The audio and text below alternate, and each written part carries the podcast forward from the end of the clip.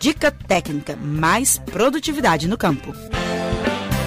A chegada da entre-safra no mercado leiteiro acende o alerta para os pecuaristas, pois tem de lidar com maiores gastos na alimentação do rebanho.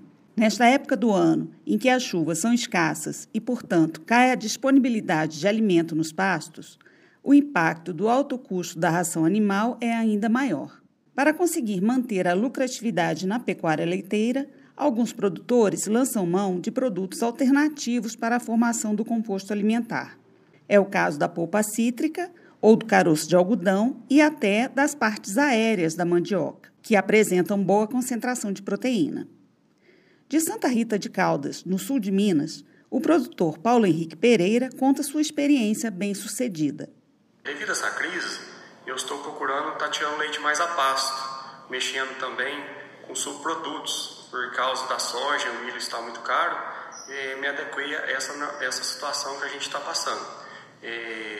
vou mexer também com uma pastagem de inverno, né, no caso da aveia. Estou muito contente com os resultados que eu estou tendo no momento e é uma alternativa que a gente está passando para os colegas aí, produtores. Este ano, além da preocupação com a manutenção dos animais na entre-safra, os pecuaristas enfrentam ainda as incertezas provocadas pela pandemia do novo coronavírus.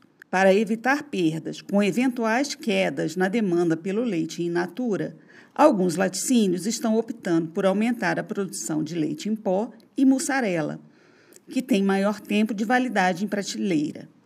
É o que conta o coordenador de pecuária da Emater MG em Manhuaçu, Rodrigo Junqueira.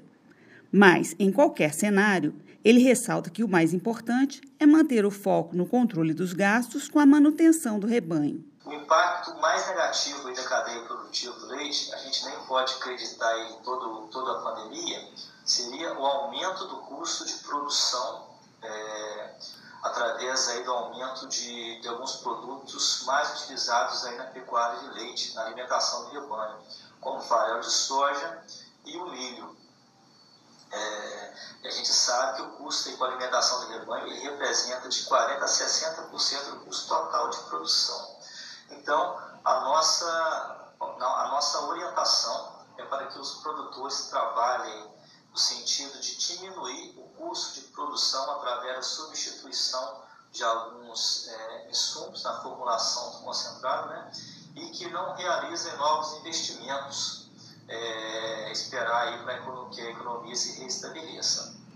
É, qualquer dúvida, vão encontrar, entrar em contato com nossos técnicos através de telefone, WhatsApp ou e-mail. Teremos uma grande satisfação em poder é, ajudá-los. Como disse o coordenador Rodrigo Junqueira, a empresa de assistência técnica e extensão rural de Minas Gerais mantém o atendimento aos produtores rurais durante essa crise do coronavírus. A Emater MG está presente em mais de 90% dos municípios mineiros e, neste momento de isolamento social, os produtores podem solicitar orientações, seja por telefone ou na internet, por e-mail ou WhatsApp. No site da empresa, você encontra a melhor forma de se comunicar com os técnicos.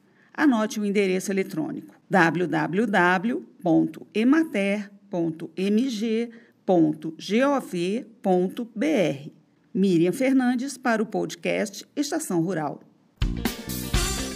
Você ouviu o Estação Rural, o podcast da Emater Minas Gerais.